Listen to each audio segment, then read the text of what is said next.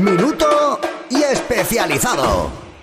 Muy buenas a todos, soy Salva de Medistation. Ah, esta semana tenemos dos contenidos muy potentes. Uno es Nio, el juego tipo Dark Souls de Tecmo que bueno mezcla muerte, ninjas y un poco de Ninja Gaiden. Lo vamos a analizar, vamos a, a mostrar también todos los secretos que tiene el título y por otro lado vamos a abrir un debate interesante. Los juegos de rol japonés, ¿con turnos o con combates en tiempo real? Miradlo en Medistation, los dos temas son lo más destacado de esta semana.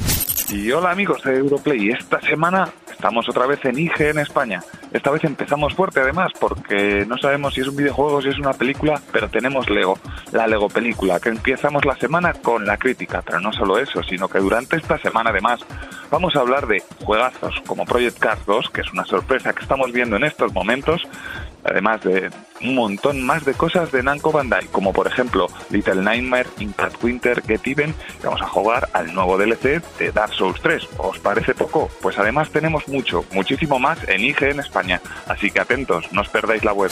Esta semanita nos hemos pegado un viaje al Japón más Destroyer porque tenemos por fin un análisis definitivo de Nioh, uno de los juegos más esperados para PlayStation 4, pero para esperado, esperado, el desembarco de Nintendo Switch. Estamos en las oficinas de Nintendo probando todos los juegos que van a llegar con el lanzamiento y no sabemos cuál nos mola más, aunque tenemos que reconocer que ordeñar, ordeñar va mucho con nosotros. Europlay, Europlay. Quique Peinado y Kiko Bejar.